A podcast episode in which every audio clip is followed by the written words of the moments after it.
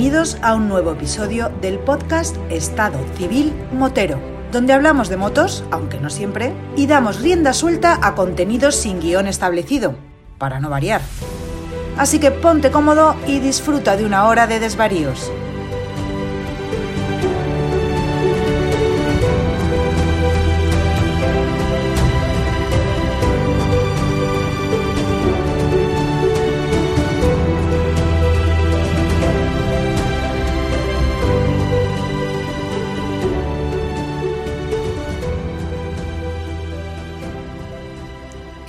Pasa, chaval?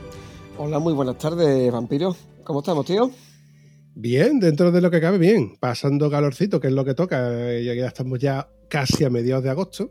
Pero bueno, la verdad es que es una temperatura agradable porque sabes que la moto está bien agarrada al suelo, por el que el asfalto está calentito, el neumático tiene buena adherencia. Es correcto. Pero por otro lado se sufre un poco en horas así que dices tú, joder, macho, qué calentito está este motor. Hombre, eso tiene sus soluciones. Salir muy temprano, recogerte tempranito, si no tienes que aguantar como un buen, como un buen sufridor, o hacerte una nocturna, que es algo que estamos perpetrando, estamos ya calculando algunos. Eh, por encima, ¿en qué consiste una nocturna? La idea que tenemos es lo que hacemos todos los años. Eh, el año pasado, por ejemplo, quedamos un fin de semana de agosto, nos pusimos de acuerdo unos amiguetes y siempre cogemos, salimos un sábado de mediodía y nos vamos dirección, el año pasado fue Cádiz, este año puede que repitamos destino, a recorrer la Sierra de Cádiz por la tarde, que ya la temperatura no es tan fuerte. Cenas por allí y una vez que has terminado de cenar, pues ya te vienes para casita. Llegas a casita a la una de la madrugada o algo por el estilo, habiendo disfrutado de la moto, con menos calor que durante las horas principales del día, por unas carreteras y un entorno que son, tú los conoces ya, la Sierra de Cádiz es una preciosidad, subiendo al puerto de las Palomas y todas estas cositas. Te acercas a Arco, luego vuelves por Ronda, en fin, una huerta interesante en moto, huyendo del calor y de noche. La última vez que tú y yo rodamos por esas carreteras fue cuando tuvo aquel percance nuestro buen amigo Antonio, el Yoyastro. Efectivamente, efectivamente. Esa fue la última vez que estuvimos por allí, a primeros de año. Entonces, esa fue la invernal. esa fue la salida invernal por aquella parte. Y ahora la idea es, estamos hablando con Jesús Mari, con, con el Piti, para hacer la salida ahora en un fin de semana de estos que nos quedan de agosto. A ver, porque cuadrarla siempre es difícil, siempre hay algún, alguna cosa. Yo no podía este fin de semana por un tema de la moto. Jesús Mari no va a poder el fin de semana que viene por un tema en casa. A ver si ya para los dos próximos, antes de que se acabe el mes, tenemos suerte y lo hacemos. Bueno, todo sea cuestión de que nos juntemos unos cuantos de peluzos. Yo me pongo también como el ejemplo de que, de que soy de los que no suelo estar, porque entre otras cosas, bueno, eh, lo típico, eh, familia, trabajo, son incompatibles con la salida en, moto. Y cuando se coinciden los astros lunares, pues, o bien se sale de un modo u otro. Precisamente hoy he llegado yo de vuelta de una salida no nocturna, pero sí de acampada entre las miles de estrellas, millones de estrellas que estaban por, por aquel portugués.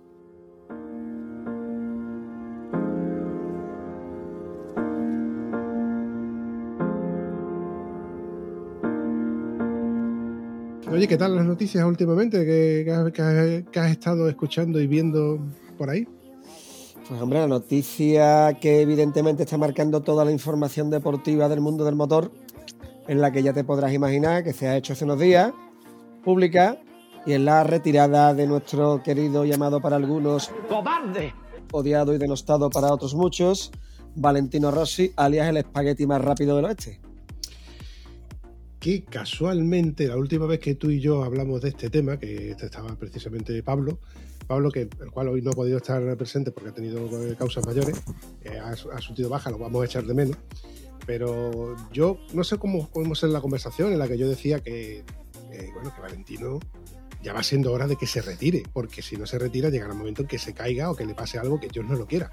Y fíjate tú por dónde, yo como pájaro de mal agüero, eh, el, como que he, he hecho que, que, se aprieten un poquito las tuercas y no sé, igual tenía yo una bola aquí escondida. Pero como este tema ya se quedó calentito, cuando estuvimos hablando con, con Pablo, eh, a mí se me ocurrió la feliz idea de, de traernos a, a, bueno, no sé cómo catalogarlo, si como un seguidor, forofo, fanático, no sé.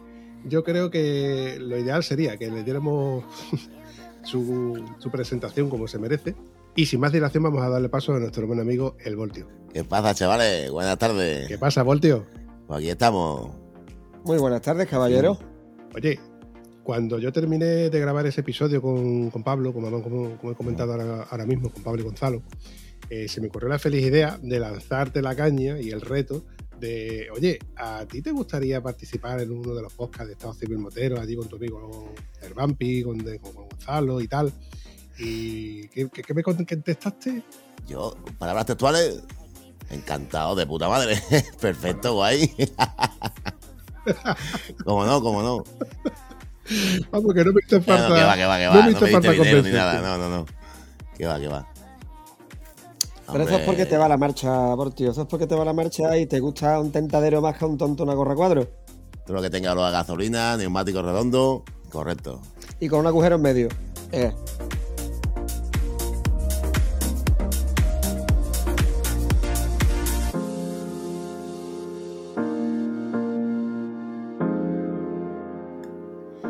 Cierto, porque además no me hizo falta darle eh, tendencia de, qué íbamos a hablar o cuál iba a ser la temática. Solamente le dije, oye, pues vamos a echar un, rato de charla, porque suele ser charla distendida entre amigos, conocidos, etcétera, del tema de, las motos. Y rápidamente, sí, sí, sí, sí, sí, sí. Y digo, mira, igual a lo mejor hablamos de Rossi, que yo sé que tú has sido seguidor, que has tenido tema de merchandising y demás, y siempre has sido, bueno, un gran vividor de, lo, de las carreras de Valentino. Una preguntita muy facilita. Para los que nos están escuchando, y me gustaría que, que todo el mundo supiera mm, de qué nos conocemos, Voltio. Tú y yo, ¿cuándo nos conocimos? En salida de moto, ¿no? Con el grupito que empezamos a hacer con el tema de de las motos trail, que yo soy más de custom, etcétera, etcétera. Pero como resulta que nadie me acompañaba en el mundo de las custom, aparte de mi padre y un par de amiguetes más, pues digo, pues nada, voy a hacer un pequeño cambio de moto en mi vida. Y, y nada, pues me tiré también a las trail, me metiste en el grupito de WhatsApp que tenéis y, y el portero de ataque. Que todos vais con BMW, pues el Vortio con KTM. Que sois todos de Pedroza, pues el Vortio con Rossi. Eh. Anda por culo. A mí no me insulte con lo de las BMW, que yo no tengo nada que ver con las BMW. bueno, también es verdad, también es verdad. También es verdad. De hecho, eh, Yo no soy uno más del rebaño. al amigo Gonzalo le vendí yo una, una creo que fue, ¿no? Correcto. Una 600, Mi primera eh. moto grandota para pasar por, para andar por el asfalto. La famosa Teneré Portafolio. Correcto, efectivamente. Es correcto, es correcto. Con esas dos maletas que parecían dos portafolios, según decía nuestro querido amigo el Piti. es verdad, es verdad, es verdad, tío. Era más maleta que, que moto. O cabían más cosas de lo que parecía, ¿eh? que yo me he traído la compra del Mercadona varias veces en esas dos maletas. Sí que había, sí. Eh, digo yo que sería la compra del mercado de un soltero. No, es que en casa somos pequeñitos y comemos poco. Claro, claro. Bueno, escúchame, Vampi, que yo últimamente voy al Mercadona con un Smart y me cabe la compra para cinco, ¿eh? ¡Premio! Aunque parezca mentira. Es que no te queda más remedio. Ah, pero porque llena todos los asientos del Smart y toda la parte Todo, útil todo, que le queda llena. Pero vamos, que metes dos botellas de seis de. dos paquetes de seis de agua y ya no le cabe No nada. Tengo una imagen mental que no se me va a borrar en mucho tiempo. Y es el Voltios jugando al Tetris dentro del Smart. Hostia, mano. Es verdad.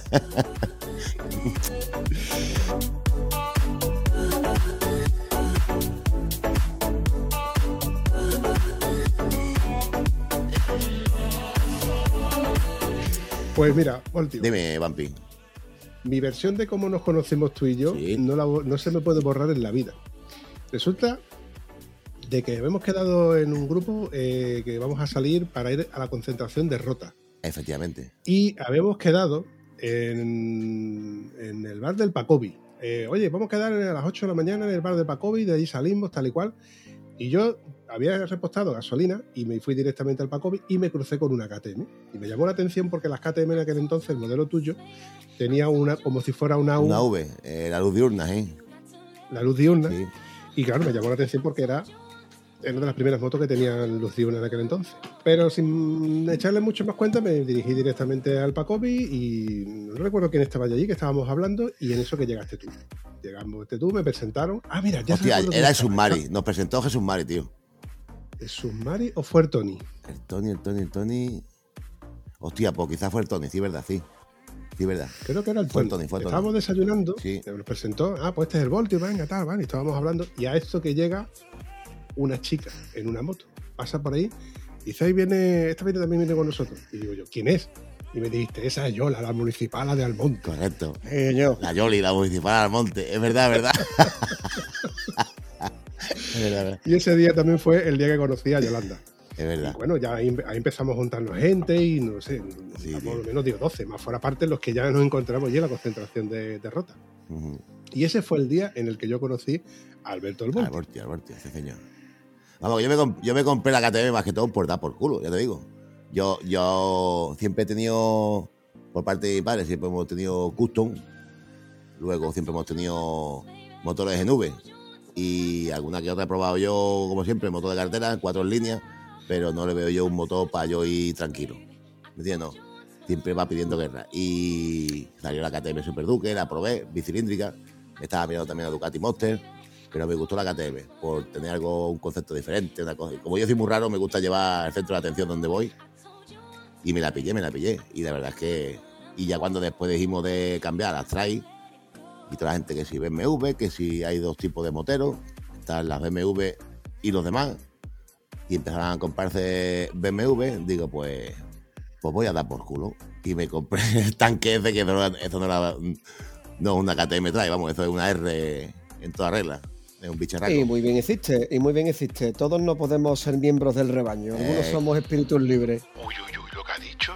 Eh, efectivamente, yo voy a mi bola. Que si este año se lleva de moda el chaleco de color rosa, yo me lo pongo verde. Y punto.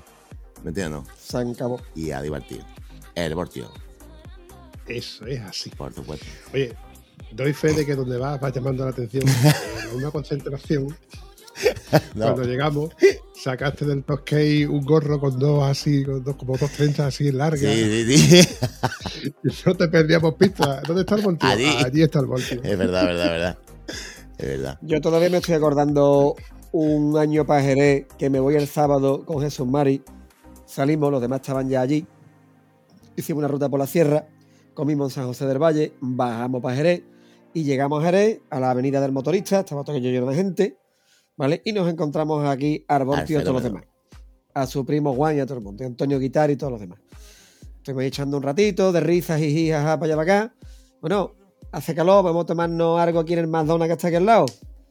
¿Vale? Y había que pedir un helado un Sunday y ¿tú te acuerdas de aquello, Alberto? No. Yo en ese momento digo, no voy más con el Alberto a ningún lado. ¿Por qué? ¿Por qué? No me acuerdo, no no, voy más con el Voltio a ningún lado. Cuéntalo, cuéntalo. Nos ponemos la cola para esperar para pedir un Sunday, heladito fresquito. Hacía un calor de cojones aquel día. Día, día, día.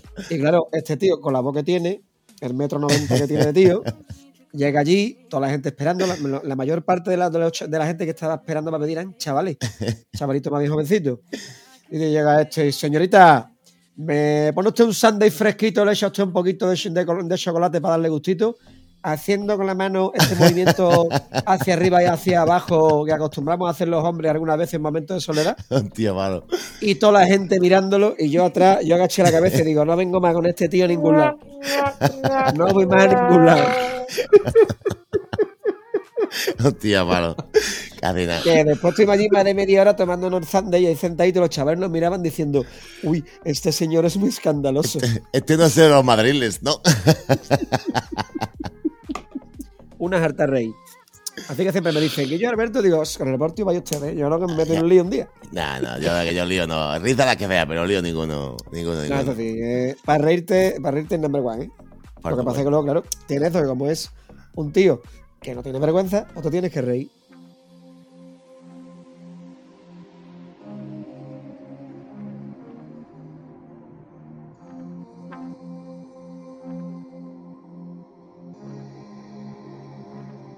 Estaréis de acuerdo conmigo que a partir de ahora muchos de los que han escuchado este episodio no verán los Sundays de la misma manera. No, No le yo echarás creo yo, creo que alguno, yo creo que alguno no se pide más uno, ¿eh? ¿Me pone usted un sandy especial, Voltio? Eso, con gustito, con, Con gustito, con gustito. gustito. Tío, malo. Casi nada. Pero es que si no fuera por estos ratitos, tío, si no fuera por estos ratitos, y estos ratitos que los Nada, provocan, tío. el salir a darte una vuelta en moto con los amigos. Coño, pues reírte, recordar, hablar después la historia, todo, todo guay, tío. Claro, es que, Normal. es que tú sales con los amigos y sales a bu- buscar disfrutar, montar la moto, tus curvas, tus kilómetros para allá, para acá. Pero luego los ratos que vives con esa gente, con los que has salido, este ratito allí en el McDonald's, el otro, o sea, esos son los ratos que te quedas tú guardado para siempre, que los recuerdas siempre, Sí, tío. ¿vale? Y entonces diría Antonio aquello de, y qué bien me la ha pasado. Pues ese es uno de esos momentos. Eso es así. Y los pimientos son asados. Y las papas fritas. Eso es así. La verdad que sí, la verdad que sí. Eh, eso es así. Yo, ah, mira, cambiando un poquito, vamos, llevando la misma la misma línea de, de hablar que tenemos ahora mismo. Por ejemplo, la concentración de Faro es una concentración que no me la perdí yo en mi vida. La primera vez que fui con de Zumari con mi padre fue en el año 92 y me la he perdido todos los años del COVID. Que de hecho, el, el año que me cazaba, el- yo me cazaba en agosto. Hostia, no te lo pierdas, precisamente ayer fue día 7, ¿eh? Que fue, entre comillas, mi ex aniversario. El fin de semana antes era la concentración de Faro. Y mi padre, mi pobre madre llorando, mi ex mujer enfadada, que no vaya, que, que te va. Y si te parte una pierna, y si te cae, y si te pasa algo. Digo, pues me voy a al altar con la pierna escayolada, con la venda en la cabeza, lo que sea. Pues no me caso, digo, pues no te caso. Y yo fui a Faro también. Precisamente. Le digo, me lo he perdido solo del 92 para acá, me lo he perdido estos dos años del COVID. Es un pedazo de concentración. Historias para no dormir, eh, grupito de música bueno, buen ambiente, Correcto. buenas motos. Correcto. Estoy Increíble. totalmente de acuerdo contigo, Voltio. Yo no me he perdido más que un año creo que fue y los dos años estoy con el COVID. Y Ajá. bueno, tengo todas las camisetas ahí acumuladas. Todas, todas. Y lo que sí que te puedo decir que tengo recuerdos uno detrás de otro, que aunque siga siendo el mismo evento en la misma fecha, el tercer fin de semana de julio, y todo el mundo diga allí nada más que hay lo que hay, no, no. Todos los años que tú vas hay algo diferente. Diferente.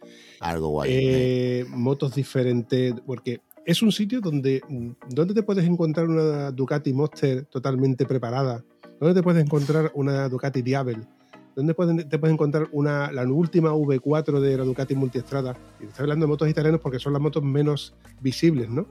Mm. Son motos que eventualmente las puedes ver en alguna salida motera, en algún bar motero, pero evidentemente una moto del tipo, coño, la primera V-Rod que yo vi, la vi en la concentración de Faro. La primera Diabel que yo vi, la vi con la concentración de Faro y no vi una, vi más de una. Es que allí se ven motos que valen 20, 30, 40 mil euros, como las que ve aquí en el pueblo otro día una Derby Varia o una Scooter. Increíble. Es más, a mí me encanta ver las transformaciones que hacen los portugueses Jo. con los ciclomotores. Efectivamente. es que son unos auténticos maestros y te quedas flipado. Que bueno, lo mismo que te ves las motos ratas, que tienen su propia categoría. Rat te bikes. ves- sí, como te ves mm, mm, una Yamaha DT con las llantas cromadas, con el chasis cromado, con el basculante cromado, las horquillas cromadas y luego su pintura blanca impoluta que dices tú, es que ni Impoluta, de tío. concesionario sale así. Te ves Que va, que va, auténticas que va. obras de arte. Y esas cosas solamente las puedes ver en concentraciones como Faro. Faro, sí, sí. Que, a ver, La verdad es que sí. que yo no conozco, por ejemplo, Pingüino, pero sí que he visto muchos vídeos de las concentraciones de Pingüino. Y ahí la gente pues se la ve un poco más retaída, ¿no? Que, eh, chaquetón, pita, pito flauta. Pero el frío, Faro, el frío echa mucho para atrás. claro, pero Faro, Yo, mira, a mí me ha dicho, yo, yo la moto la tengo para disfrutar, eh, la cojo cuando puedo, cuando no, no, porque son más hobbies los que tengo, ¿vale? ¿no? Y encima que encima también uno es autónomo y tiene menos tiempo que nada. Pero que el tema, de, por ejemplo, de Pingüino, mi padre intentó ir dos veces en sus años con Manolo del taller y los dos años que intentó ir, ninguno de los dos años llegaron porque tenía las carreteras cortadas. Tuvieron que hospedarse no sé dónde y me hice para atrás al día siguiente. Y a mí me ha dicho mucha gente, bueno, tío, con Dios, ¿por qué no te vienes para allá? Que está muy guapo. Digo, yo para pasar calor, frío, eh, que me caiga lluvia encima, o sea, calumnia encima de la moto, de dos ruedas, por supuesto, digo, yo me quedo en casa. Digo, para sufrir y pasar calumnia, para eso trabaja todos los días, uno de lunes a viernes. Digo, y si quieres sufrir y pasar calumnia en una moto, para eso estar de telepisa, que cada vez que hace un envío, cobra por circular. Yo no voy a cobrar, yo me puedo cargar la moto, me puedo reventar el cuerpo, no? sí, Tan solo me ha cogido una vez la lluvia en la Sierra de la Cena con mi KTM, la Super Duque, y eso daba miedo, tío, porque en, en, en secta a 40 km por hora le soltaba el puño y como no pillara el embrague, se bloqueaba el, el motor que daba gusto, tío, la cadena y la rueda de atrás Pero eso, por el par motor. Y yo pasé un miedo increíble, eso tío. porque las KTM no están bien fabricadas. uy, uy, uy, lo que ha dicho. No, no creo, no creo, porque lo primero que le puse fue un embrague antirrebote de 700 euros, a ver si me Oh, entiendes. Habían tangado porque eso no funcionaba, chaval. Eso no funcionaba. Eh, Esto funcionaba de la misma maravilla. a mí me han dicho que son motos de macho, ¿eh? ¡Ay, que me quedo muerta! Por Sí, luego, luego lo que pasa es que se la compran. Se la compra otro tipo de público que le gusta más color rosa. Sí, sí, sí, sí. sí, No, sí. Yo siempre he dicho de que el Voltio, como es diferente, se tiene que comprar una moto diferente. Entonces, no se va a comprar una, yo qué sé, una GSXR 600 que la tiene muchos niñatos. No, no, no, no, para nada. no- no quiero ofender a nadie que tenga una Suzuki GSXR, ¿eh? que luego me salen los ofendiditos. Los indignados. Efectivamente. A lo que vengo a referir es que Voltio, si, si va por la calle, va con un coche diferente. Un Smart, por ejemplo. La última vez que te vi fue con un Alrod, ¿puede ser? Eh, sí, mi audio lo roa. Pero claro, está gasolina, potencia. Claro. Eh, Ocho cilindros. eh, la- hemos hablado de la KTM aquella que era una 1250, pudo ser, una 1150. No, la, la, la 1190. La 1190. La, la Venture, la grande, ¿eh? Vamos, que era, era el último modelo que había salido en aquel entonces. Joder, un bicharraco, llevaría cinco meses en el mercado. De hecho, a... yo entregué mi Super Duque en junio, ¿vale? Y me dejaron una de prueba, una, una Adventure de prueba, porque me quedaba sin moto. Y llegó la concentración de faro y me fui con la moto de prueba. Que me vino de puta madre, porque como era de prueba, pues tú me entiendes, o de prueba. La probamos. y ya está. ¿Para qué vamos a hablar nada? Vamos a ver lo que ¿no? Voy a aguanta. la moto muriendo. Vamos a ver lo que resiste. Vamos a ver cuánto carga. Y yo era un espectáculo, ¿eh? Tú sabes lo que es a 255, 260 con las tres maletas o a 140 y pegarle un puñazo sin picar embrague y ponerse de pie hasta 180 en la autopista. Es una barbaridad. Yo, yo iba flipando con la moto. Digo, madre mía, qué, qué tanque. Si anda más que la Super Duque. Pero si es que es lo que digo yo siempre. tanque. ¿De verdad hace falta tanta potencia para andar en moto, tío? Entiendo que tiene su mercado, que hay gente que las busca y las demanda. Pero hace falta tanto caballaje. Y no ya solo los caballos, sino la forma de entregarlo. La respuesta tan demoledora que tiene una moto de estas. Cuando yo iba para arriba con el Zumari, con la Venture, después de soltar la, la Super Duque, yo me sentía que, que pasaba el, pa- o sea, el paso por curva, como me tumbaba. Yo llegaba a rozar las estriberas de la, de la Venture, colega, lo que no hacía con la, con la Super Duque. Y el Zumari la probó un día y dice, no la probó más. Sí. No la probó más porque se me va a meter la cabeza de, de comprármela. Eso me lo dijo a mí, eso me lo confesó a mí. Dice, yo la he probado una vez y le dije, no me la deja probar más. Dice, maldita sea la hora que moto. es que engancha. La moto sí. Y la, y la, y la, la Super Duque también, la Super Duque, cuando estaba trabajando en, en La Palma, tenía que ir a Valverde por. No, estaba todavía trabajando por su cuenta, en Mecánica 75.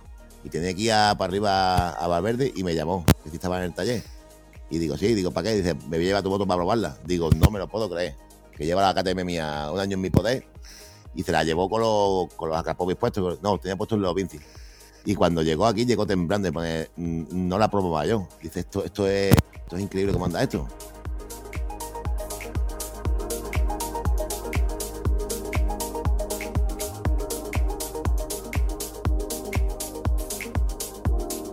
Jesús Mari, ese eterno amigo mío del cual llevamos hablando muchos episodios en este podcast y nunca he conseguido traerlo. Aunque tengo la, bueno, la esperanza que después de que- después de que pase el Piti por aquí y que no le haya dolido tanto, como dijo aquella vez, que dijo que no le dolía, yo espero que algún día Jesús Mari pase por aquí también y nos cuente sus historias, porque yo sé que él tiene muchas historias que contarnos. tiene mucho. Además, Bien, bien. yo lo conozco mm, hace relativamente poco. Es el último que he conocido de todos vosotros. Y eso que él vive en Almonte, yo trabajo en Almonte. Yo lo conocía de vista. Pero hablar, hablar, hasta que no coincidimos los dos con la misma moto, con la Teneré, que él venía, me enseñaba la suya negra, me la daba a probar, yo veía las diferencias que había. Es un tío muy inteligente. Yo le digo el hombre tranquilo. Porque tú ves que siempre es un tío muy tranquilo, muy, pais- muy pausado, aunque alguna vez gaste una bromita. Pero es ese típico chaval que tú dices, coño, qué buena gente, ¿eh? Es un tío que. Para mí, uno de mis mejores amigos. Exactamente, es un tío extraordinario. Y además, en moto va como un puñetero tiro. En moto, te voy a cosa, hablando, hablando de lo presente, ¿vale? En moto, como tú dices, es un tío tranquilo, pero en moto es un Valentino Rossi. Porque le saca la moto lo que no lo saca nadie, colega. Cierto. Doy fe, ¿eh? Yo lo comparo con, con estos años antiguos, o sea, est- estos últimos años de la trayectoria de Rossi, que eh, Rossi en, en lo que son lo- las pruebas de, de- de entrenamiento y lo que es la pole, ¿vale? De los sábados, últimamente ha hecho nada. Pero después el tío en el warm el warm up en el domingo le saca la moto el 200%. Y el Zumari es igual, porque el Zumari, yo siempre he dicho con el Zumari, vamos a ver, el Zumari va con una, una XT660, si entra eh, por esa curva, yo entro por cojones, porque llevo una moto que son tres veces mejor que la de. Pues yo no entraba, colega. No, ya te Y yo siempre me fiaba en el, en el piloto trasero, digo, cuando frene Zumbari, freno yo. El Zumbari no encendía la luz de freno y yo me hacía un largo, ¿me entiendes? No? Y lo mismo ha pasado con la V-Strom que tiene ahora, lo mismo pasaba con la peorra que tenía anterior. Pero lo que tú dices, es un tío muy tranquilo y se monta en la moto y dices tú, la madre que lo parió, ¿cómo anda el bicho, colega?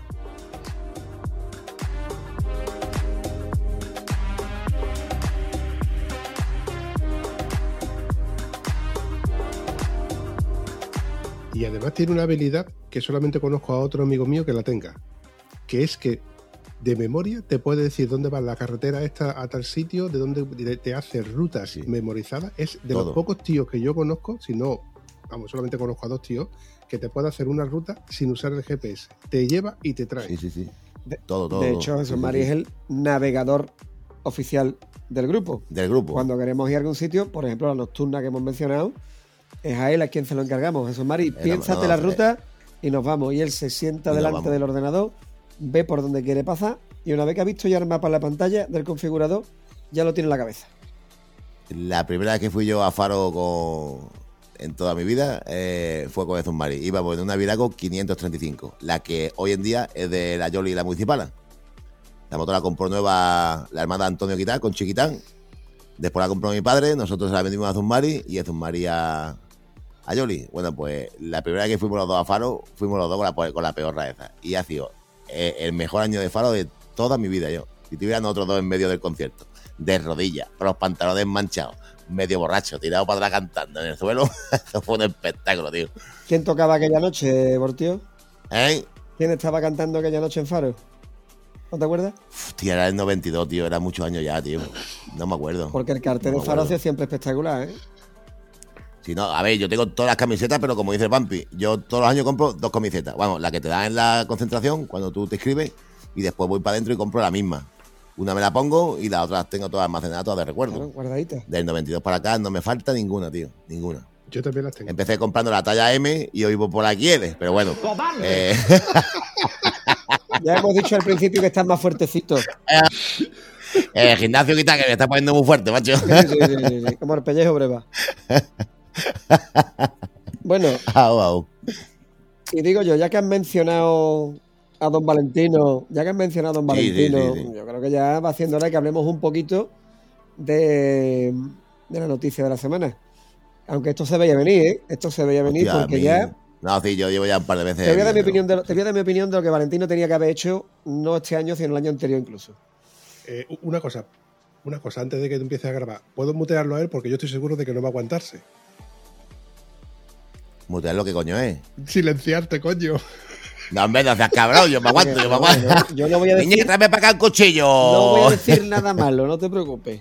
Voy a dar mi opinión de lo que tenía que hacer Valentino. Yo tengo mi opinión. Eso ya, bueno, ahora hablamos, ahora hablamos. Empiezo. Venga.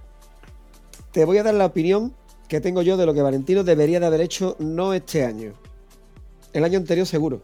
No te digo el otro. Pero ya el año anterior ya Valentino tenía que haberse dado cuenta de que por mucho que él se siga viendo capacitado para correr, ya no lo está.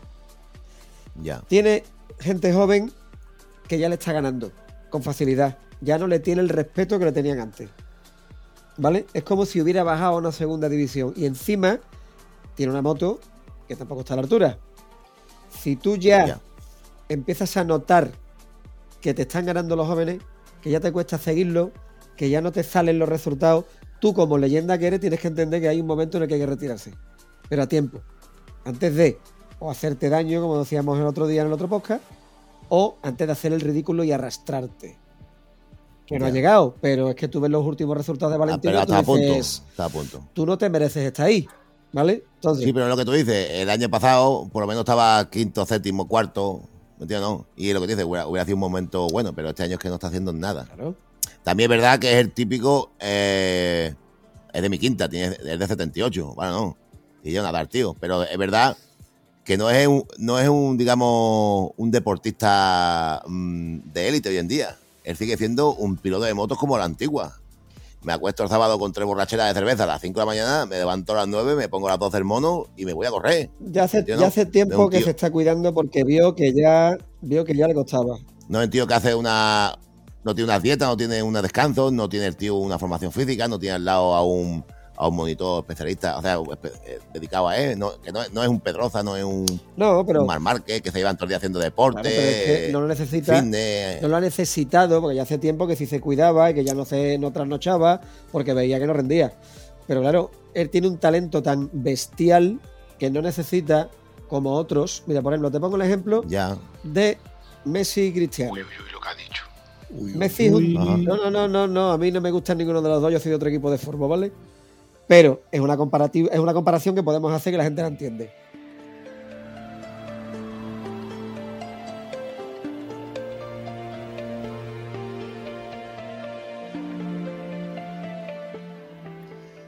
Cristiano con 36 años sigue siendo una máquina de jugar al fútbol, pero porque se mata con una disciplina A trabajar a físicamente. entrenar físicamente y tiene una cabeza espectacular. Sí, sí, sí, sí. Es un ganador nato.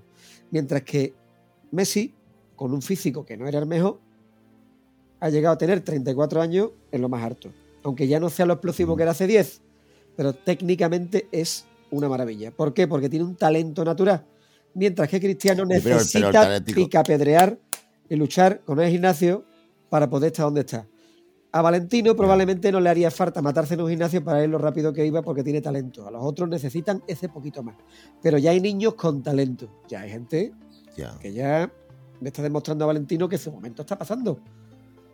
Sí, sí, ¿vale? sí. Entonces, que se vaya. Pero está pasando, pero, pero el cacho de cabrón, hablando malamente, eh, que sí, que se va a retirar. Pero aparte de que la noticia de, puf, se va a retirar Valentino Rossi, el mundo del motor se queda cine para acá para allá, pero no veas tú la que valía nota en el motociclismo, ¿eh? Tiene atrás al mandate ese con todos los billetes diciéndole a Rossi, cómprate el piloto que quiera, o los dos pilotos que quiera, eh, compra la marca de moto que sea, elígela que yo te la pago Claro. y, y el, ¿cómo es? El Espeleta, ¿no? El Carlos Peleta. Carmelo Espeleta. Espeleta. Y el otro están cagados diciendo a Rosy que yo, ¿cómo vas a hacer tú eso? Vamos a ver. Aquí toda la vida. Si a mí me lo van a dar por, por adelantado, me van a decir, gasta lo que quieras. Y vamos a hacer el mejor equipo del mundo, compro lo que quiero. Sí, pero eso no te garantiza a ti tener mejor equipo. Te garantiza tener, en teoría, las mejores piezas. Vale. Pero si tú vas a comprar a un piloto, yo te contrato, no, que estoy con Ducati. Sí, pero te vas a venir conmigo. Pero es que estoy con Ducati. Que me pidas dinero, que te vienes conmigo. Sí. Que te voy a comprar este año. Pero ofrécele, Todo tiene precio en la vida. ofrécele a ese piloto una vida. máquina competitiva y otras muchas cosas más. Esto es como los equipos de fútbol y vuelvo a hacer la comparativa. El Paris Saint Germain ficha a base de talonario y lo único que gana es la liga francesa. Ya. Porque tú puedes tener a los mejores, pero los mejores son capaces de jugar en equipo y de rendir adecuadamente. Ya, efectivamente. A ver, individual sí, en equipo no. Hombre, también tienes que ver, eh, el, único que ha fallado Rossi eh, en su vida deportiva, como digo yo, ha sido cuando hasta en Ducati. Hasta que llegó Audi y compró Ducati y dijo Audi, vamos ver, señores, de Ducati. ¿No dice el amigo Rossi que quiere un chasis de doble cuna? Pues vamos a quitar ya el chasis tubular. Y ese año que estuvo de prueba con el chasis de doble cuna, que creo que también era de, de- de carbono, no era ni de aluminio, la moto iba de puta madre. Lo que pasa es que le faltaron un par de añitos más para poner a punto. Aquí está la Ducati ahora mismo, ¿me entiendes? no? Y el tío ha demostrado cuando dijo Honda en su día, el Chinatown ese que dijo, no, no, no, eh, no equivocaron, Rossi gana porque la, la Honda es la Honda. Sí, eso lo dicen Y siempre dijo, los de Honda. Y dijo, eh, ¿cómo? Y entonces yo no tengo mérito como piloto, pues aquí te queda, me voy a llamar.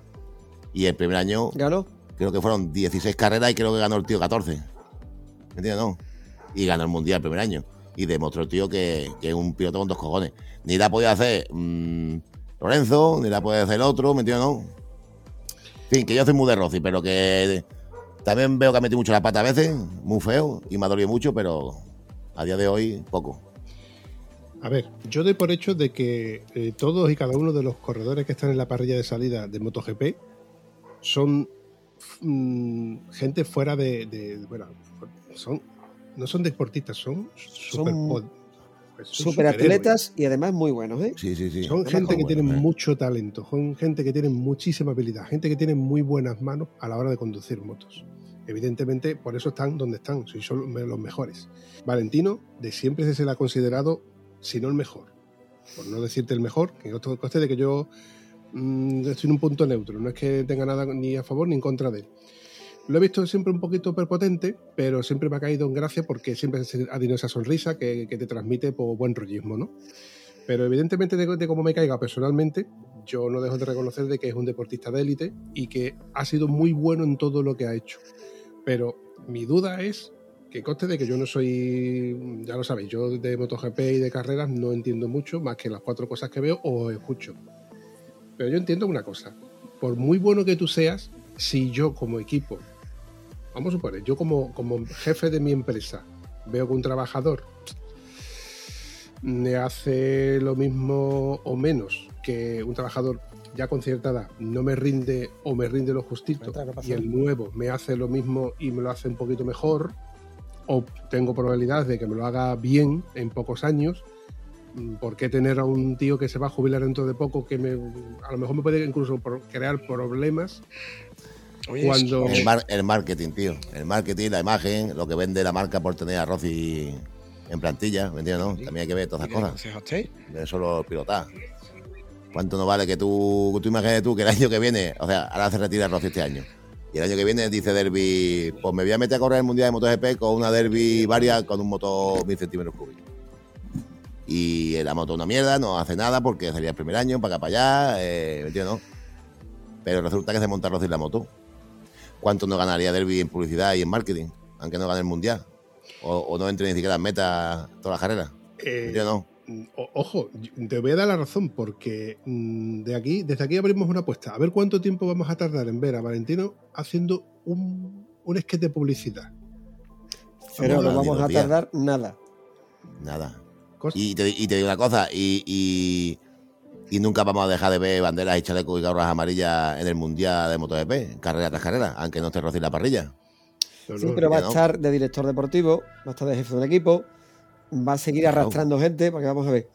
Es cierto que él como... Y, cualquier chaval, y cualquier chaval que sea bueno y que sea puntero y que quiera subir para arriba, pues en vez de decir como se decía antiguamente, yo aspiro a montarme en un Ferrari en la Fórmula 1 o a montarme en la Ducati, o sea, en la, en la Honda de, de Resol, HRC, pues va a decir, yo me quiero ir al equipo de Valentino Rossi. Sí, pero eso le puede durar tiempo que le dure, porque eso ha pasado con otros directores de, deportivos y con otros equipos.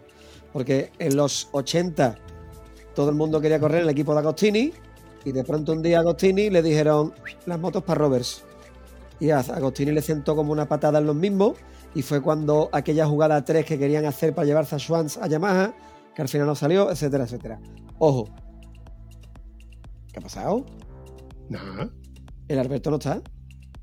En pantalla. Alberto, ¿estás ahí? No lo veo, ¿eh? Ni contesta. Que luego, que luego el Bambi la arregla todo. Saca la varita mágica y hace. Ay, hace maravillas. A ver si eh, vuelve. Este es el cablecito que ha tocado. Era el del, era del micrófono, desde luego, de los auriculares. Eh, porque no se está quieto con las manos. Él todavía no ha aprendido esa parte en la que más vale no tocar las cosas que funcionan bien. Y ahora que funcionaba bien, ahora que funcionaba bien, pues tío, nos quedaban como 25 minutos para terminar. A ver si, a ver si viene. Que todavía tengo que apretarle un poquito los machos con, con Valentino. Ay. Lo pasa, me hubiera gustado empezar a preguntarle, preguntándole cuándo le vino la, afición a Valentino, ¿no? ¿Cuándo cree que vino la Porque yo creo que esto es antiguo. Sí. Mm. Una cosa que te iba a contar a Lilo, porque he levantado la mano un par de veces, pero ya se me, van las cosas. Sí, sí, yo te he visto queriendo cortar, pero como él seguía hablando, yo esperaba a ver si se daba cuenta. Ya, no, es que tampoco he dicho yo lo de la pauta de cuando uno levanta la mano no significa que deje de hablar, sino que cuando estoy pidiendo permiso. Y yo sé que a él se le llena la boca hablando de Valentino. Una cosa que yo iba a decir es que, bueno, que siempre le quedará a Valentino la opción de irse a trabajar con Chicho Lorenzo. Sí, a lo mejor.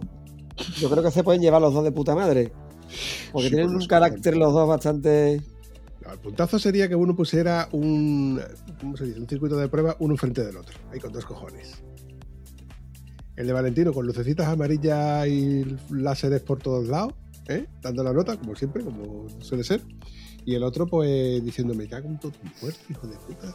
Mira, tengo dos páginas abiertas aquí, por cirugía. Una es el palmarés de Valentino, ¿vale? En la Wikipedia. Y lo otro, en lo que hay diario, Valentino, sus mayores polémicas con otros pilotos. Qué bueno, tío, qué bueno. Eso es, eso es sacarle artillería a este. Eso es para haberle dicho, escucha, que sí, que vale, que de acuerdo. yo, Valentino, esto, pero ¿y estas cositas qué? Porque esto lo ha hecho él. Los de John Hawking con los dientes, los del Pedroza la ciguita de aquello, los de Barré la pista, ¿vale? Delante de otro piloto, o sea, hace estas cositas que se hace guerra psicológica, de acuerdo, pero a mí no me parece eso jugar limpio.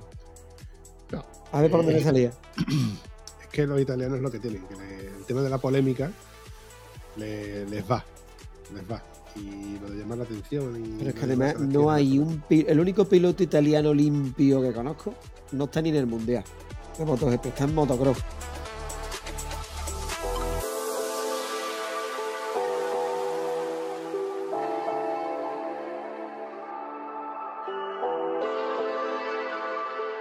Que es Antonio Cairoli, que tiene ocho títulos, nueve títulos, nueve títulos de campeón del mundo y no se lleva mal con nadie en la vida. Y ha ganado siempre limpiamente. Y es un tío que es hasta buena persona, muy feo, pero una buena persona. Pero los de MotoGP, el Romano Fenati tiene que estar en su casa. A Fenati lo echaron del mundial porque se le iba a pegarle puñetazos a otro en plena recta para tirarlo y a tocarle el embrague, hacia el freno delantero. Ese tío lo han perdonado porque lo han perdonado, pero ese tío no tenía que estar pilotando. Pero tú te pones a pensar, desde que yo tengo memoria, desde, desde Ezio Gianola que corrió con la Derby, que era un santo varón, acá, Capirozzi un tramposo, Biaggi un tramposo, Simoncelli acabó como acabó porque se lo iba buscando. Valentino, Valentino ha hecho todas las perrerías que ha venido bien y más. Romboni patadita. estaba loco perdido. Una patadita, unas cositas más. O sea, a mí los pilotos italianos limpios, limpios, Capirozzi tiró a Arada para quitarle el mundial. Porque si terminaban los dos en el suelo, por puntos ganaba él. Con dos cojones. Eh, y le quitó el título a Teso y Arada, que era más piloto que acostado. Y cositas así le han hecho siempre. Entonces los italianos, aunque se enfade mi amigo Giovanni, ese es un día uno que vamos a llamar. Ese es rosista, no, lo siguiente. Además de padres italianos, ¿vale? La nació en España, querían matar las cañas, tiene un restaurante en Sevilla que algún día iremos. Es muy amigo mío, es muy seguidor, ha tenido Ducatis, evidentemente. Él es español, pero dice que él solo se vuelve loco con Italia cuando juega la selección italiana. El resto del tiempo es de aquí, del Sevilla. ¿Vale? Pero cuando hay selecciones le tira la tricolores. Y ese es un fenómeno, porque además hablando tiene una labia que te caga. El Giovanni. Giovanni Espagueti mi arma. Giovanni Gallo. Giovanni da El, espagueti, mi arma. Giovanni Porque tal y como, tal, y- tal y como lo has definido, es, es el italiano que, bueno, afincado ahí en Sevilla, ¿no? Recogido en Sevilla, como quien dice. Nació en Mata las Cañas prácticamente. El padre tenía un restaurante allí.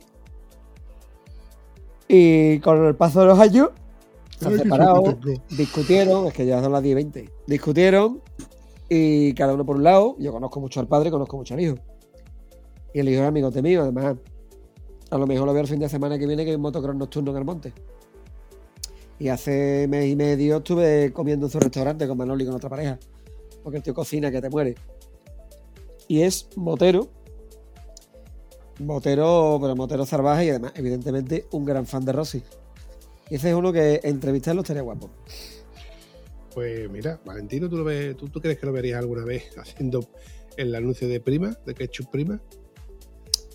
A Valentino lo podemos ver hasta en la sopa porque tiene el futuro más que suficientemente solucionado. Y, siendo que es, que es una estrella mundial, puede publicitar lo que quiera. Hará algún anuncio porque le vendrá bien económicamente para montar el equipo, para mantenerlo todo esto, pero si el de Petronas le ha dicho te doy lo que tú quieras, el de Petronas le va a hacer negociar y además le van a dar motos seguro. De hecho, Ducati le da motos, me parece. Tiene ya el equipo montado con Ducati. Pero, a ver, tú, tú lo ves a él como director de un equipo y haciendo carreras, o sea, mm, Ya siendo como, por ejemplo, un Niki. Lauda. El que ha ganado hoy en Moto 2, el italiano, que no me acuerdo el mismo del nombre, Bezacci o algo por el estilo, Bezacci. Este corre para el Sky VR46 con Calex. El equipo Sky, SKY, este equipo de Valentino. ¿Tendrá pasta ese tío? A ver, Aspar, ¿qué hizo? Salió y Aspar ha llegado a tener equi- equipos en las tres categorías. No sé si este año los tiene. Pero Aspar es que es listo como la madre que lo parió. De piloto era muy bueno, pero de manager es la polla. El Jorge Martínez Aspar. Igual que el Lucio Fequín en los Racing, el ECR. Tiene un pedazo del mejor equipo privado que hay en motos de el suyo. Y gana carrera tiene motos de primera fila. Pues son gente que son muy hábil. Son tíos listísimos. ¿vale? Y encuentran, sacan petróleo de donde sea, tienen unos pilotos que te cagas y consiguen buenas motos y ganan dinero a portones, no como Cito Pong. Cito Pong estaba en las categorías inferiores y de, y de triste pena. Así te le pasó. Pero, pero aún así, no hace falta ser puntero. Hay que estar en el meollo, pero no hace falta ser campeón para seguir estando en. Pero tienes que estar ahí. Si tú quieres buen material, tienes que demostrar que lo puedes tener.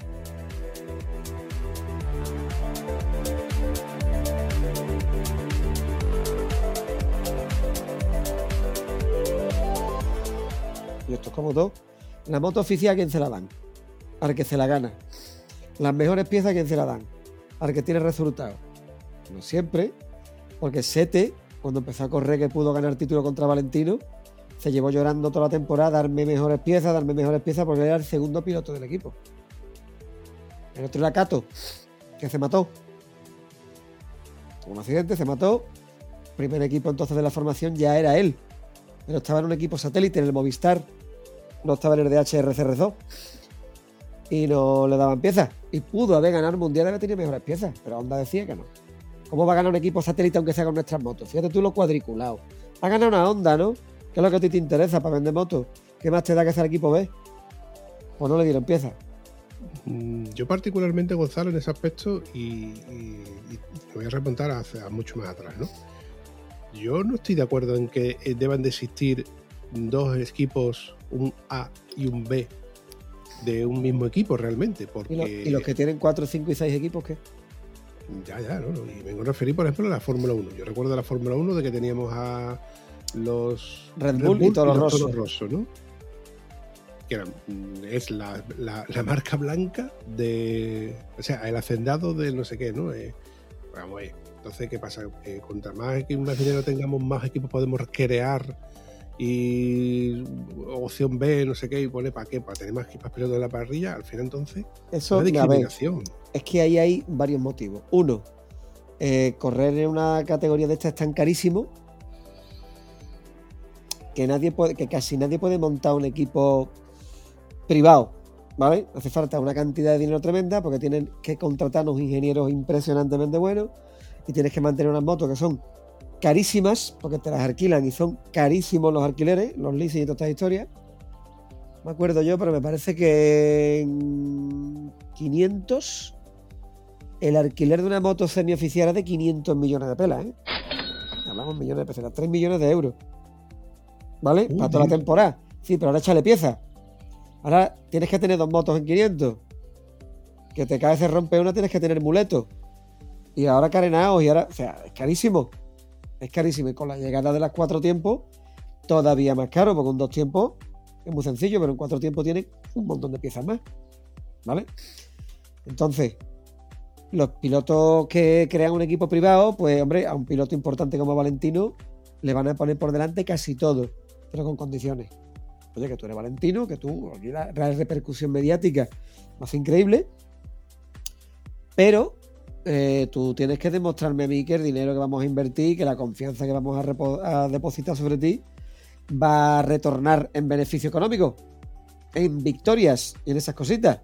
Entonces, ahí es cuando ya empiezan los problemas, porque tú puedes tener dos o tres pilotos que te cagas, tú puedes tener una moto muy buena, tú puedes tener un ingeniero muy bueno, pero como el piloto y el ingeniero estén peleados, la cosa no funciona.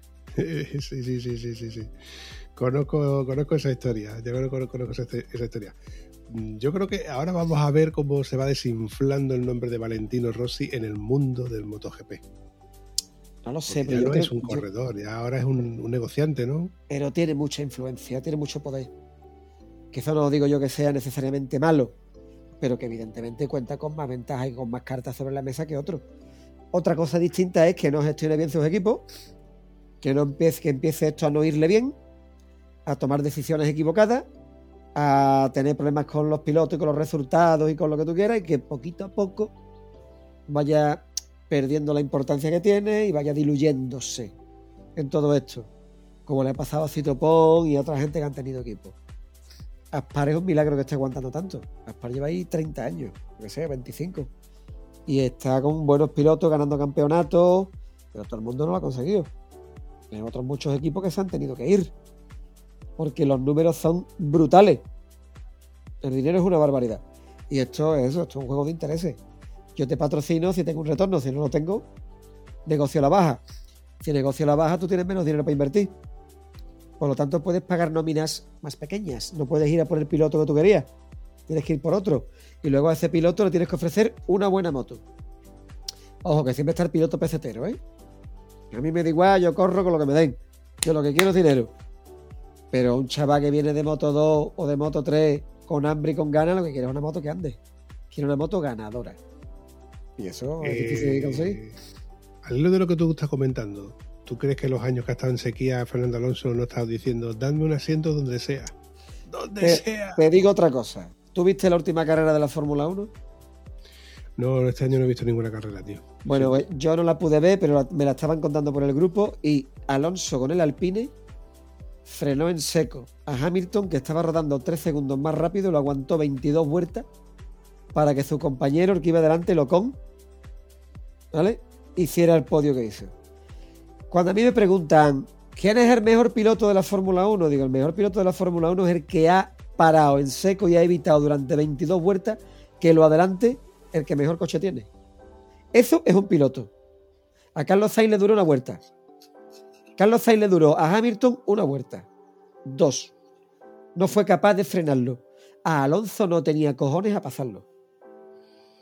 Entonces, cuando me dicen, ¿quién es el mejor piloto en pista? Digo, uno, uno que acaba de cumplir 40 años. El que quiera que lo haga.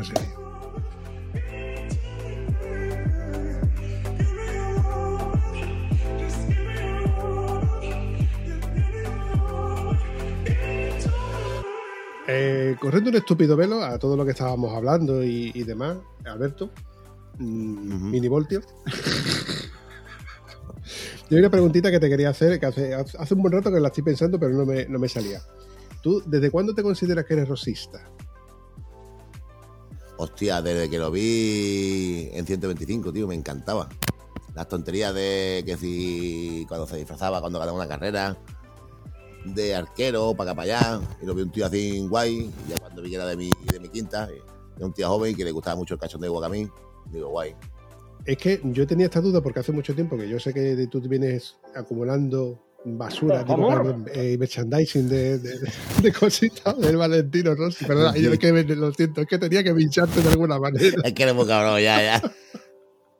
Mira, tengo una duda, porque estoy, re- estoy reformando la, la empresa, ¿vale? Ya le puse, le puse el otro día el cartel nuevo, el logotipo y todo. Y tengo un amiguete que es un poquito fran- franquista y me ha regalado la bandera de España con el águila de dos metros por tres metros y medio. Joder. Dice, pues tío, no tienes huevo a ponerlo en la pared. Digo, mira, ni tengo huevo a poner a eso, ni siquiera la fotografía de Valentino Rossi, digo, porque me le meten fuego al taller. Garantizado. Seguro. Hombre, Pero sí, mi, mi último proyecto, aparte que me falta por terminar la moto, eh, y quiero recoger el casco la semana que viene en Madrid o la que viene, antes de final de agosto. Eh, ahora cuando me ponga con la exposición, que he pedido un montón de estanterías de metaquilato, tengo toda la colección de todas las motos y todos los cascos de Valentino Rossi, desde su primer casco hasta el día de hoy. Y quiero hacer un pequeño estándar de él con la moto, los cascos que tengo, las mini colecciones a escala, eh, un montón de postes, de fin, de todo. Tengo hasta un, unos chupetes, un biberón de mi niño, un, un babi, en fin. Tengo muchas cosas de, de Rossi, tío. Y lo digo, me ha faltado de siempre ha sido tener una moto pintada como la de él, pero como nunca he tenido una R, y este tiempo atrás pues se me antojó, digo, mira, pues aunque no la coja, porque ya no está uno para coger una cacharra de esa, digo, pero al menos la tengo a mi disposición, pintadita como la de él, de, de Austin Power del año 2003 Sheffield. Dejar cable. Dejar cable, dejar No, cable. no, no, te- no estoy tocando No, el sí, cable. Es el cable. Algo estás haciendo con el cable, ¿lo ves? No, no, el único cable que estoy tocando yo. No lo toques. No, no- no te toques. Claro, si es el voltio, que se toque es el cable, lógicamente. Claro, este, claro, claro, claro. Cable pelado. tiene que- Pelado, pelado. Tengo cable pelado. Pues sí, ese es mi último proyecto. Cuando termine ya mi tallercito, que le falta poco, es hacer un rinconcito a la exposición y hacer un pequeño homenaje a él. Mm, En una de esas visitas que yo te hice al taller, de esas pocas veces que me acerco Sí. por el pueblo y digo, hostia, tengo que ir a ver al voltio porque por una cosa o por otra no, no voy a verte. Sí que me comentaste que tenías cajas y cajas y cajas. Me dijiste, mira, ¿ves todo lo que hay ahí arriba? Por todo lo que hay arriba, más lo que está ahí en, el cuartillo de al lado, todo eso son cajas de cosas que tengo yo de Valentín. Y yo por eso he dicho siempre de que te he considerado muy fan de Valentino, por eso era otra de las razones de traerte a, este episodio. Y volviendo a una de las cuestiones que yo te iba a preguntar, ¿tú crees que Valentino terminará siendo como por ejemplo Chicho Lorenzo con un minicircuito y dando clases de cómo correr y cómo andar cuando ya no tenga nada que hacer en el circuito? Hombre, eh, lo veo un poquito. Por una parte lo veo como que sí, sería guapo, pero por otra parte lo veo como que no, porque no creo que ese tío se baje tanto para abajo a decir, me pongo públicamente, tendrá mejor sus profesores, sus monitores. A ver, lo veo como, digamos, como el, como el karting de Carlos Sainz de la Roza. O sea, tengo unas instalaciones para que la gente se diviertan, con mi nombre y con mi publicidad, pero yo no voy a estar allí presente, simplemente para unos mínimos actos y poco más. Pero entiendo. No sé si, a ver, igual estoy equivocado, pero quiero recordar de que tenía un rancho, ¿no? Que más o menos hacía eso, hacía exhibición, invitaba a sus amigos para que yo he estado, yo he estado en yo he estado en Tabulia, allí en su pueblo, en la sede oficial de Valentino Rossi, que de hecho soy socio del fan club. He estado almorzando en su restaurante y he estado en la puerta del rancho. Pero para llegar a, pero o sea, los últimos 6 kilómetros para llegar a la puerta del rancho, eso parece el Vietnam, tío. Eso está precintado por todos lados con seguridad increíble, eso es increíble. A menos de 5 o 6 kilómetros de rancho no tiene huevo a llegar allí, tío. Es espectacular. Y estaba allí en Tabulia viendo el Gran Premio de Valentino Rossi, que el pueblo se convierte totalmente en color amarillo, tanto las, señales de tráfico como los pasos de peatones, los balcones, eh, coches y motos pintadas amarillo, la gente vestida amarillo entera. Es increíble. Qué fatiguita. un apoyo emocional hacia, esa persona, tío. Qué fatiguita. Que, como siempre, los españoles eh, nos quejamos de todo y somos españoles, pero nunca lo decimos. Como diciendo somos fachas, pero igual que los americanos, eh, adoran su bandera, su país y lo que son. Pero aquí, si tú dices que eres español y te das a entender con tu bandera en tu móvil, eh, en tu mascarilla de COVID, que si en el coche, eres un facha, eres un pringao nunca lo he entendido. ¿Me entiendes? Sí, en España somos muy... llegué yo a Tabulia, que yo fue... Coño, es, más, mira, tengo una fotografía en el número 46 de una señal vertical de, de prohibido circular más de esa velocidad.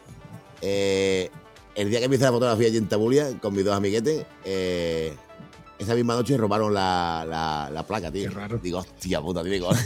tiene cojones, tío. No he sido yo, ¿eh? No he sido ya, yo. Ya, ya, ya.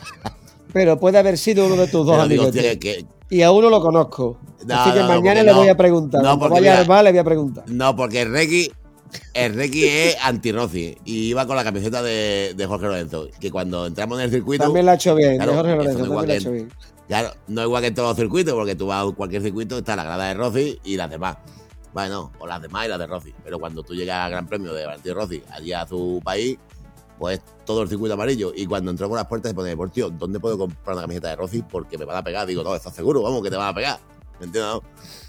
No pasa nada, no te preocupes. Pero que está muy bien, está muy bien, tío. A mí me gusta mucho, mira, yo, el fútbol, el fútbol no, nunca me ha gustado.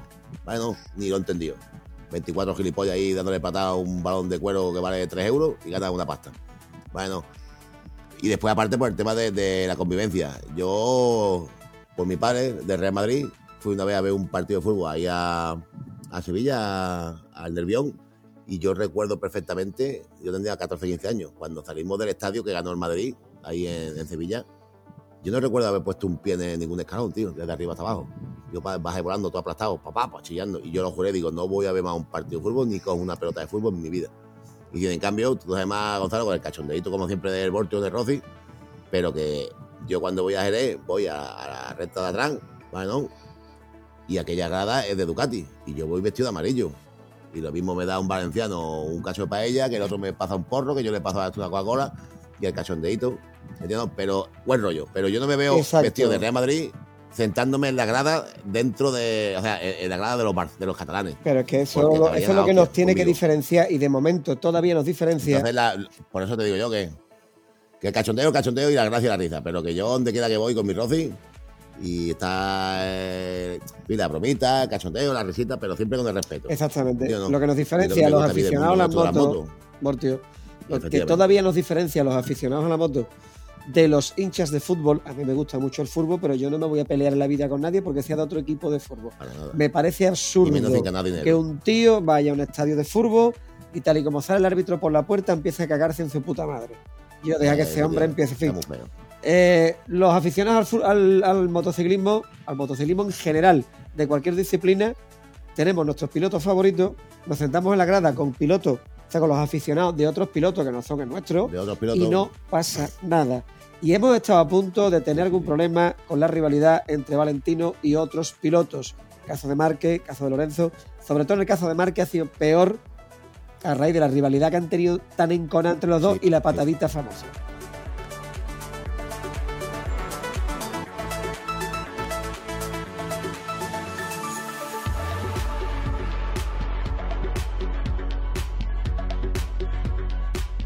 Tenemos siempre que luchar nosotros por diferenciarnos del resto de esa manera. Esto es un deporte, venimos a disfrutar todos. Yo voy a Jerez, yo me siento donde me siento, o voy a Drysack, que es donde decías tú, la recta larga al final, la curva de Drysack, aquello Ducati, voy donde sea. Normalmente no tengo, he tenido camisetas del, del equipo Repsol en mis tiempos y esto, mi hijo tiene una de Marque, pero que yo no voy buscando enfrentarme con nadie. Yo tengo una opinión de los pilotos, No, no, no, yo voy a de todos ellos, uno me cae mejor por una cosa, otro me cae peor por otra, y punto. Por eso es problema mío. No tengo que convertir eso en un problema con nadie. Esto es para disfrutar. Eso es así, compadre. Eso sigue siendo así. Pues lo que, es, lo que le dije yo una vez a uno en el bar de Requi, viendo un partido de fútbol, ahí insultando que encendido, digo yo, que están, hay niños chicos, Claro. está esta muchacha ahí, que están niños llorando, para acá para allá, digo, vete para allá, tú lo otro. Digo, tú ganas dinero con que pierda el Madrid o gane el Betis. Correcto, Y estás aquí más irritado que te va a dar un infarto que eres tonto. correcto. Digo, yo quizás el día que gana, que eh, digo, tendré yo ilusión de ver a ver a Rossi subiendo el podio en el número uno en cualquier circuito. Y hace ya que no lo veo 5 o 6 años. Digo, y termina la carrera, apago mi televisor, me cago en Dios adentro de mí y me mosqueo conmigo, pero ya está, punto. Pero yo voy a ganar dinero con eso. No. Dinero gano yo en mi, en mi negocio de lunes a viernes, ¿no? Efectivamente. Es una afición y punto, ¿no? Y ya está. Y sobre todo eso, la, la convivencia de las concentraciones, de que veas a un chaval en Málaga, charlas con un rato, yo a lo mejor lo ve dentro de seis meses en otra concentración aquí en Cádiz. Hostia, yo me, me acuerdo de ti, no que igual. Fin, hay otra hermandad, otra, otra vivencia. Sí, es otra cosita Nos distinta. hacemos hermanos es poquito a poco, creamos amistades, en fin. Que ojo, que entre, los, que entre los hinchas de algunos equipos de fútbol también hay buenas relaciones. Pero lo que hay en el fútbol que nosotros no tenemos y espero no tener nunca son los grupos de forofos. Sí. Los Salir del circuito y Los que reventamos no, todo estos y son los hinchas del equipo tal, que además los clubes le pagan los desplazamientos, le guardan localidades. Yo eso no lo entenderé mientras viva. Y después pierde el equipo y salen del estadio y rompen la ciudad, que van contenedores y después nosotros somos los locos y los colgados que van montados en dos ruedas. Correcto, exactamente. Sin embargo, nosotros somos los, los que vamos conduciendo por la carretera y sin conocer al motero con el que nos vamos a cruzar, lo saludamos. Ya tenga una scooter, tenga una custom, tenga una trail, Lo que tenga. sea una BMW o sea una puñetera tribu. ¡Zas en toda la boca! Sí, pero todo el mundo tampoco lo hace. Todo el mundo tampoco lo hace. ¿eh? Estos, que tienen una con las tetas caídas del Supercele, estos algunos te cruzas con ellos y como si hubieran visto una mierda en la carretera, ¿vale? No, pero ¿tú sabes por qué lo hacen? Pero dijo Pablo en un episodio de Charlas Moteras hace mucho tiempo. Sí. Lo hacen, los muy cabrones, porque llevan los puños calefactables encendidos. Sí, ¿verdad? Claro, cuesta trabajo sacar las manos de por los puñitos O calefactables. sea, con los puños calefactables cuesta menos trabajo porque tienes la mano calentita. La mano que esté fría y no puedes abrirla. ¿Vale? Eso es excusa de mal pagado. Dile a Pablo que es excusa de mal pagado. Pablo, eso- eso es una excusa muy mala. No, pero eso, no, pero es que eso lo empezó a decir Pablo cuando empezó a usar BMW. Pero él venía también de. de- Mira, Gonzalo, cuando, cuando yo iba estrenando mi KTM, la primera que fui a Rotan, iba mi primo Juan y con la Triumph. Y aparcamos los dos y da la casualidad que aparcamos al lado de 6, BMW. Creo que era la RT 1200 nueva, la ya por agua, creo que era, no me acuerdo. Total. Entre los cascos y la equipación, ahí había entre las seis motos y los cinco tíos, más dos mujeres, todos montados en vestimenta BMW, botas, casco, todo. Ahí había por lo menos 100.000 euros. Claro, y más también. Y aparca mi primo, aparco yo. Y al lado de la moto de mi primo había una moto de estación tipo berraco, de estación chope. Y en el guadabarro delantero tenía un consolador. Un, un consolador.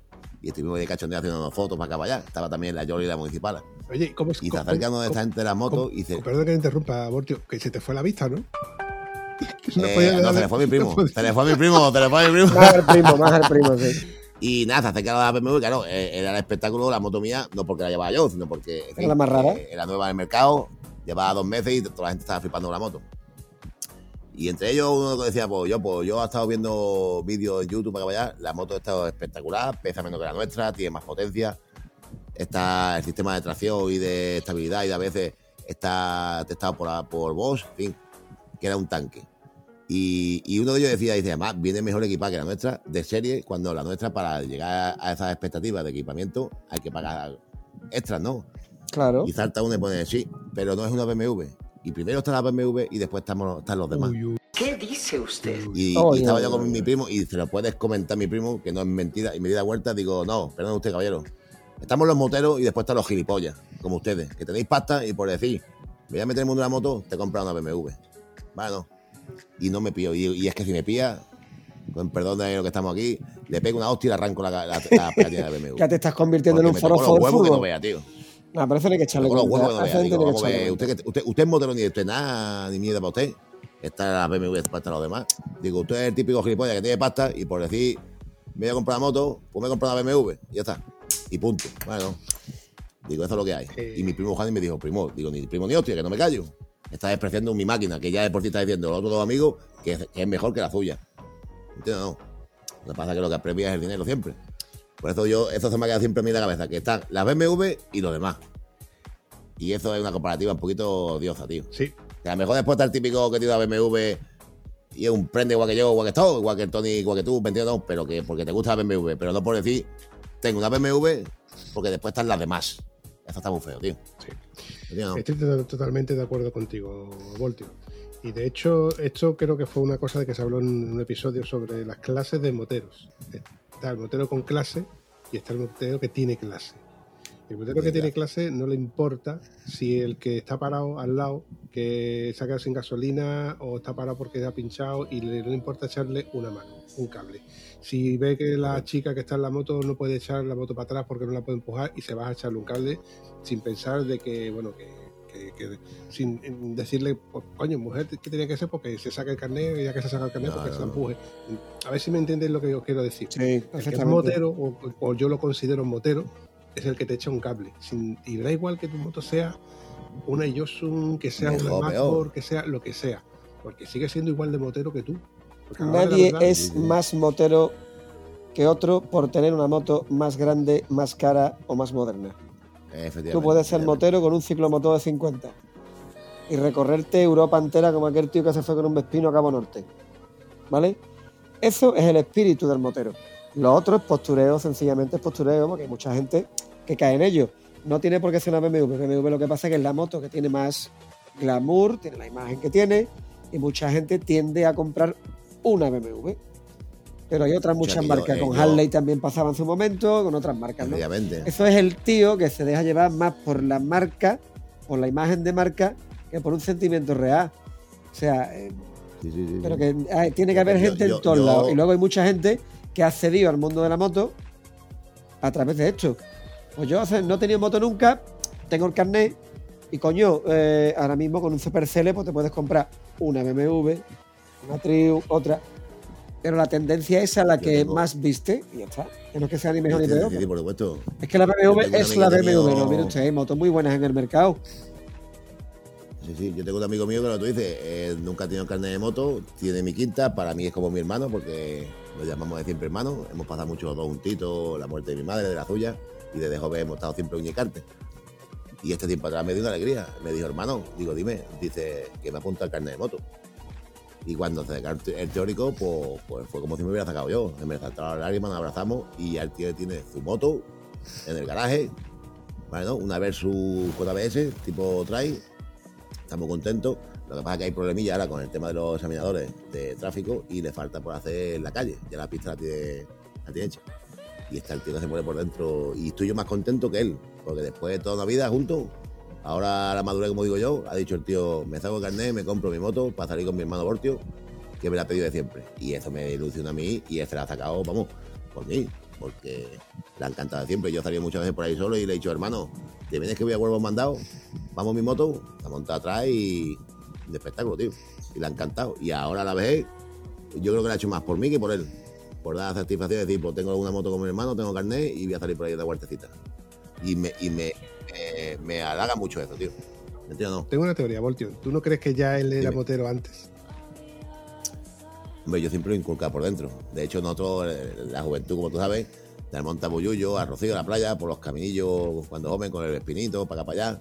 ¿Entiendes? Pero nunca le ha dado por sacarse el carnet. Ahora, él siempre me apoya a mí con el tema de las motos. Le gusta mucho. Yo, le, cada vez que me compraba una moto, se la enseñaba, se la daba a probar, nos dábamos una vuelta por ahí, ¿entiendes? Y ha tenido siempre esa chispilla. Y ahora, pues, ha tío dar el último pasito que le he dado por dar para tirar para adelante y, y- y me siento súper orgulloso y súper contento, tío. ¿Entiendes? Y es una motivación más también para mí, ¿eh? Para y hay decir, otra cosa, pues, todos tenemos algún amigo de nuestra edad, ya pasando de los 40, que de pronto Ajá. ha descubierto que quiere tener una moto.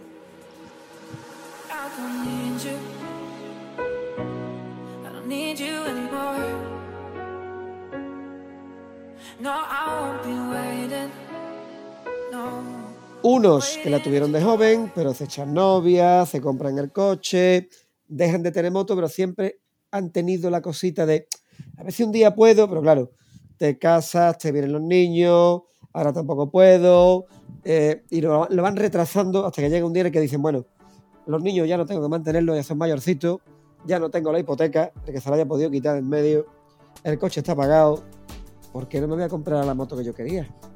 Y así, por ejemplo, está obviamente. mi amigo José Manuel. Mi amigo José Manuel salíamos juntos con los Vespinitos, ¿vale? Ajá. Yo siempre quise tener moto y la tuve y la conseguí. Y él, pues bueno, se sacó el carnet de coche, pero siempre tenía la cosita de, me hubiera gustado tener una Vespa como mi padre que era cartero. Bueno, pues ahora lleva ya un montón de años diciéndome, coño tío, pues yo me quiero comprar una moto. Está enamorado de la Honda X Adventure. El otro día le dio por la Honda Forza. Y yo le estoy diciendo, si algún día te deja la señora, que va a hacer el escollo difícil de azarbar, porque la señora es, yo la quiero muchísimo, es encantadora, pero es la que manda en casa, Eso es así, compadre. Eso sigue siendo así. como la mía, como en la mía. Pues le he dicho, tú Huevón, Ah, huevón, pues, claro, huevón. como el que, le- que levante la mano el que mande en su casa. Y le digo que es mentira. ¿El qué? Coño, yo no te Mentira. digo. Eh, no. Y, vam- y vampiro, y Vampi, vampiro porque no tiene perrito que le ladre, que si no también. Eh, eh, Y le digo, Niña, tráeme una cerveza y un papa. Oye, Dios, me cago en la vida. Eso. Y le va a decir, y le he dicho, tú te compras, tú te sacas tu carnet y en vez de gastarte una pasta, te vienes conmigo que hay Suzuki y Hubestron por ahí amontonados. Y empiezas con una máquina fácil de llevar, cómoda, fiable como un martillo Vale, vale. y aprendes con ella. Y estoy loco porque lo haga, porque el carnet.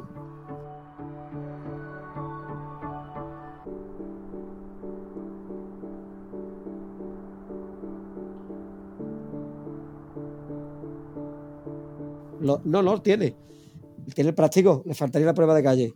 Pero que lo que quiero decir es que está este perfil de gente ya de 40, de 50, que vuelve a querer moto.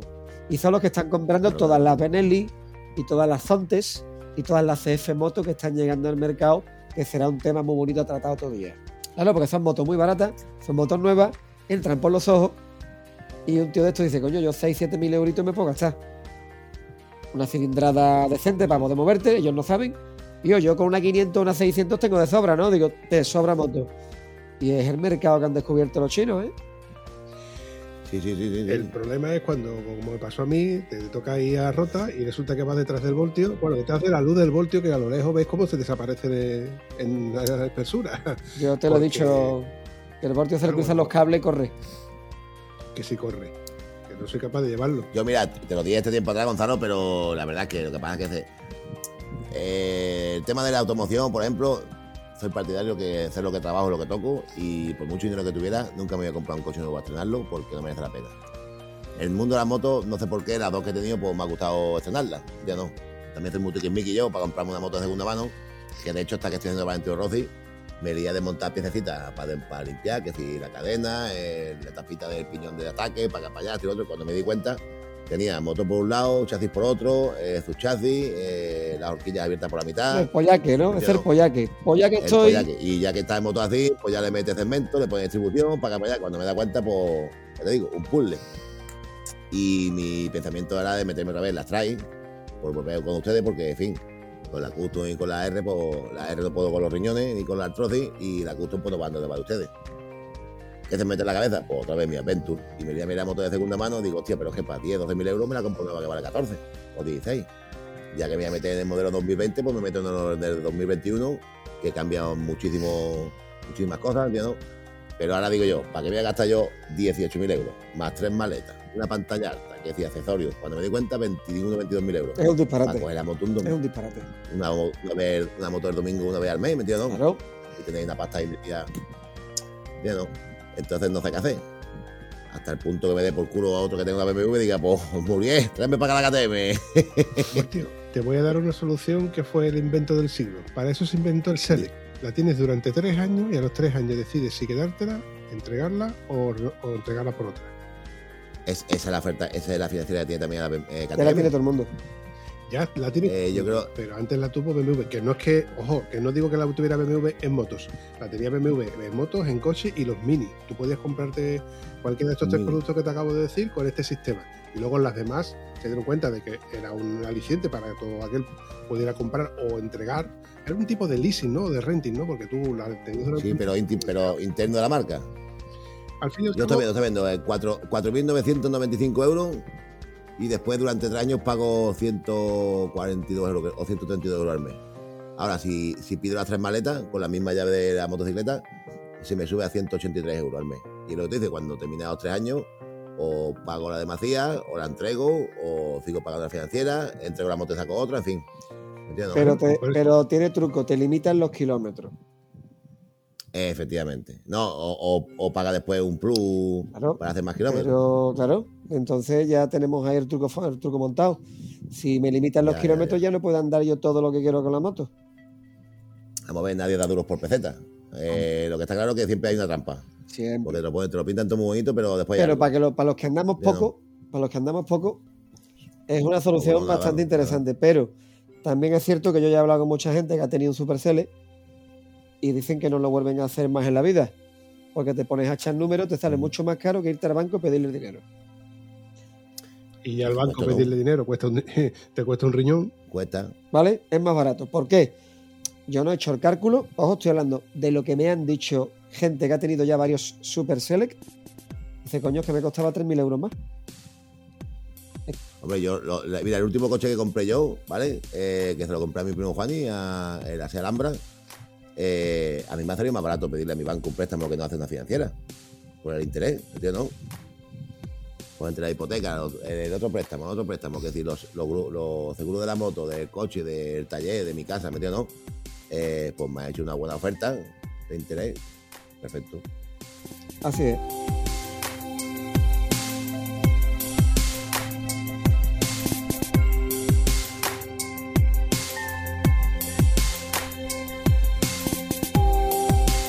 Chavales, como llevamos un tiempo hablando, nos divagando de una cosita a la otra, yo creo que os habéis dado cuenta de que esto se ha convertido en lo que normalmente viene a ser un- una charla, un rato de charla entre colegas hablando de unas cosas u otras.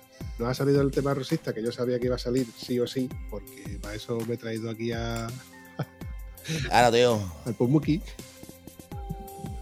Entonces ponte la, ponte la gorra con el número 46, pero quítate antes los auriculares, animal. En fin, yo voy a decir que me ha encantado teneros de nuevo a, lo- a ti, a Gonzalo y, y al Bortio. Oye, Bortio, ¿cómo te lo has pasado? Me lo pasamos bien. Con la mierda esta del puto ordenador que me ha dado por culo, pero bueno, está bien, está bien. A ver, sí decir que la verdad que como, como palmarés y mayor palmarés en el mundo del motociclismo hoy en día, como Agostini ninguno. Vale, no, pero por número, como es lógico, por matemáticas, pero por estadística y por lo que ha sido este señor Valentino a nivel mundial, tío, eh, como persona y como lo que ha, ha- ha ofrecido al motociclismo, yo creo que esto va a ser casi, casi superable, tío. A ver, me gustaría que hubiera otro. Y por supuesto que fuera español. Y aparte que fuera un tío como este, que entrara en gracia, un tío simpático, cachondón, Bueno, eh, juvenil. tienes a. Marqués, tienes a Marqués Pero- que reúne todas las condiciones. Sí, pero no es un tío que, que entre en la afición en plan cachondeo como Rossi, con su disfraces, con su con su ju- juvial, con su con su color llamativo como amarillo.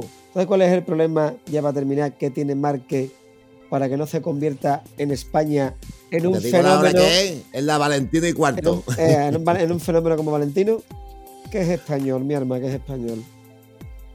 Pues eso es lo que digo yo, te he dicho antes también, por el tema de la bandera. Que, a ver, ¿a qué coño le importa si yo pongo eh, eh, en la puerta de mi casa una bandera y si tengo que poner un águila? Porque la gente estamos confundida. El águila no lo puso Franco, el águila, venía- el águila venía de antes. Vale, ¿no? Sí, pero, Pero el problema de los españoles es que, eh, aparte de eso, es que nos gusta a nuestros ídolos y nuestros héroes, nos gusta tirarlos al suelo, eh, no llevarnos bien con ellos, Correcto. etcétera, etcétera. Correcto. Pero bueno, ¿qué le vamos a hacer? como- ¿qué, qué portero, qué, qué mejor portero ha sacado el mundo de, de- fútbol que no el Casilla? Ya no es porque sea el Madrid o lo que sea, pero entiendo. ¿Qué es lo que pasa? Que como no es el típico Messi, que viene de un país asqueroso que no tiene un, duro, y en vez de darle 10 millones de euros por partido, pues le da un millón porque es español. ¿Por qué si es el mejor, piloto- el mejor portero del mundo? ¿Entiendes? Pues esas cosas a mí me dan mucho coraje. Pues es lo mismo que hablamos de, de España y de todo lo que es España. Bueno, de todas maneras tenemos ahí un niño que se llama bueno. Pedro Acosta que nos va a dar muchas alegrías. Ya hablaremos de él un día de esto. Sí, sí. Pedro el carrito para los amigos. En fin, Pues nada, que a veces nos vemos y tenemos un almuerzo, una cenita o algo, ¿no? yo cuando tú quieras, ¿eh? Ya va tocando, ya va tocando. Ya que de feria tampoco nos podemos ver, pues algo habrá que hacer, ¿no? Exactamente. Bueno, Gonzalo, ¿tú qué crees? ¿Crees que podríamos traer otro día a aquí al amigo Portio? Sí, hombre, sí, porque a mí se me ha quedado mucha, artillería, mucha artillería en el tintero. Yo venía preparado para entrarle al Por darme por pollo. culo, claro, claro. Yo tenía que hacerle unas preguntas muy delicadas y yo quería que él me las respondiera y estoy viendo que aquí hay temas. Aquí. Duérmete, Gonzalo, Sí, duérmete. la próxima vez duérmete. habrá que darle un ordenador en condiciones, ¿no? Porque la excusa de que el ordenador se me ha estropeado, mi, mi, mi, mi, mi, mi, mi, mi, mi, y al final se ha quitado medio un ratito. que me ha parecido actualizar PC y pone ahora, eh, no sé de cuánto, y he puesto no, ya te diré yo la hora que es. Y se ha puesto tío a actualizar del cabrón, a ver. Pues dile que Sí, eso sí. se hace de noche cuando no hay nadie delante. Ya, ya, ya. Pues lo que he puesto yo a partir de las 12 de la noche, pero no sé por qué, idea. Pero bueno, hablaremos otra vez más largo y tendido de Valentín Rossi, o de lo que O queráis. de lo que tú quieras. Bueno, Bueno, o de Ataguapo de Pandi, o de Zaza de C, lo que quiera aquí el amigo Gonzalo, que eh, una cosa que te voy a decir, el Voltio. La próxima vez que quedemos, intenta de actualizar el ordenador antes y borrar todo el porno que tengas ahí acumulado. ¿eh? Borra las Gonzalito, es- ahí está. es el David. Qué cabrón. Qué tío. Bueno, lo dicho, chavales, En os fin. dejo. Me encanta de haberos tenido por aquí, pero ya va siendo hora de ir finiquitando este episodio. Y lo dicho, quedamos emplazados para un próximo episodio, ¿vale? Cuando queráis. Encantado. Ya sabes que estoy a tu entera disposición Vale. como siempre, hermoso mío. Un abrazo. Igualmente. Alberto, por. Dios, nos vemos Venga. por las calles. Hasta luego, tío. Sí, por supuesto. Adiós. Hasta luego. Hasta luego. Si te ha gustado el episodio, no dudes ni olvides comentarlo en cualquiera de las plataformas donde puedes encontrar el podcast. Nos hace mucha ilusión y nos ayuda a seguir creando contenido. Bueno, a mí no, que soy una voz, al vampi.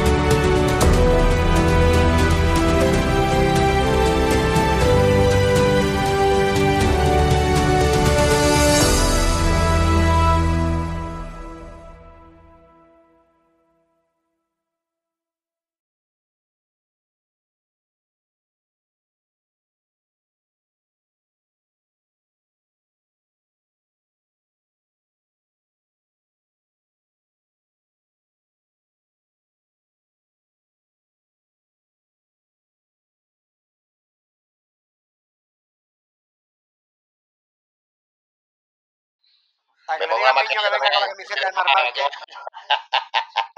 A que le diga a mi niño que venga con la camiseta de Marmarque. Oh, Espérate que voy a hacer una que modificación. que. Vamos, qué lío, chiquillos. Me- No va a dar tampoco atrás. Un momentito, chavales, que voy a hacer un cambio de logística.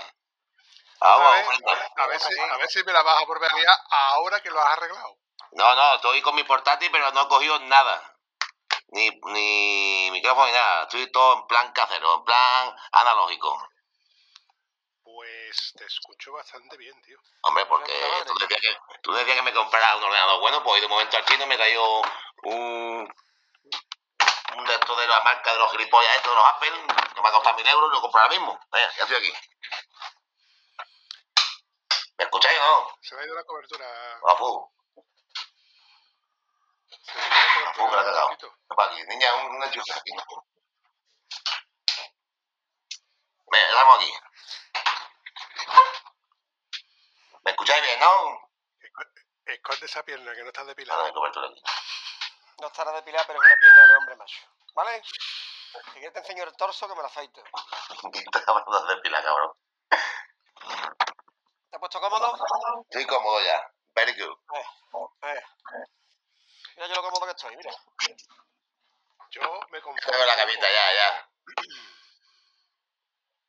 Me conformo con que me esté quietecito de una puñetera vez. Y eso Yo por no estoy haciendo nada, Vampi. Ya, no, va por el mortio. Eh, Venga, Alberto, ¿qué? Dime, tío. el, el teléfono, si lo puedes poner en silencio o en vibración, y si lo te lo metes por cerca del culito, ahí es donde mejor puede estar. Lo tengo, lo tengo en vibración, silencio, todo, perfecto. Todo guay. Partida. Esto es un- una grabación de audio, el vídeo no va a salir, así que por mucho que tú te hayas vestido de guapetona, Será no sirve de cabrón. nada.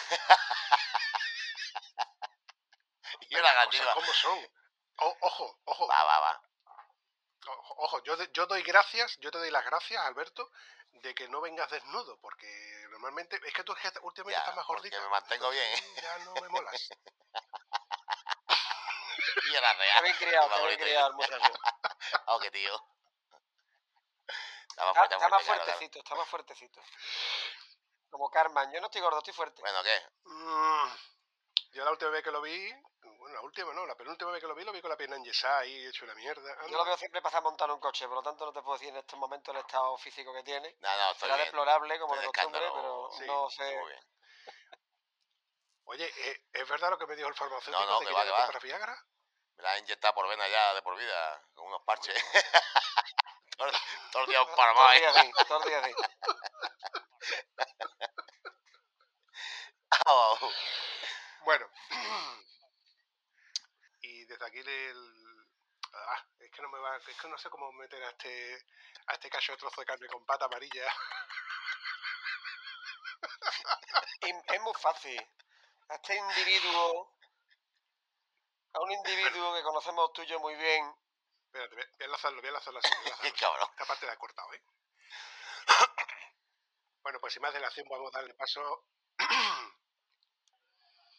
y con esto y un bizcocho, pues ya nos podemos despedir. Bueno, chavales, pues nada, pues aprovecho ya y me despido de todos vosotros, porque ya hemos pasado de la hora y media. Y sin más dilación, pues nos vemos en la próxima. Pero toma por culo, Alberto. mamona, ¿qué has hecho? ¿Qué coño has hecho? Que se me ha parado el ordenador y me pedía que había que actualizarlo. Me cago en su puta madre. Lo que no le pasa a este no le pasa a nadie, vampiro. Y aquí desde hoy el programa de Valentín Rossi. Que le pase a puta. esto medio voltio. Ya esto es demasiado, colega. Y yo con Ido la, corriendo al ordenador de arriba, ahora para abajo. con la que yo tenía preparada, con la que yo tenía preparada para encerrarte. 20 minutos perdidos, Guillo, 20 minutos. Yo, a- Yo he ido para arriba, algo sacaré. de la niña. Algo sacaré, algo sacaré de, de lo que hemos estado quitando. al- qui- al- Quitaré mucha paja de tanto polvo. Algo sacaré, pero Guillo, eh, ¿tú puedes aguantar 10 minutos más, Gonzalo? Yo sí, y remedio, hasta las 11. Yo tenía previsto eh, aguantar eh, hasta las 11, no. todavía puedo, claro. ¿10 minutitos más? No tienes prisa porque este ni comer ni follar ni nada, no te preocupes, Buckby. No te ¿Quién, está hablando de mí? No, hombre, de Gonzalo. Ah, vale, vale. ¿De aquí, aquí el soltero soy yo, pues yo qué sé, digo, igual No, pero no, no, siempre se ha dicho que los solteros tienen mayor facilidad que los casados. Los casados estamos No, últimamente no, fatal. no, El, el tema es que No, depende, eh, de- depende, ¿eh? Si quieres te tiro de agenda. Tú no estás, preocupes. tú no estás Tú, casado, tú estás rebujado, ¿vale? la chorboagenda. Eh, correcto, la portiagenda.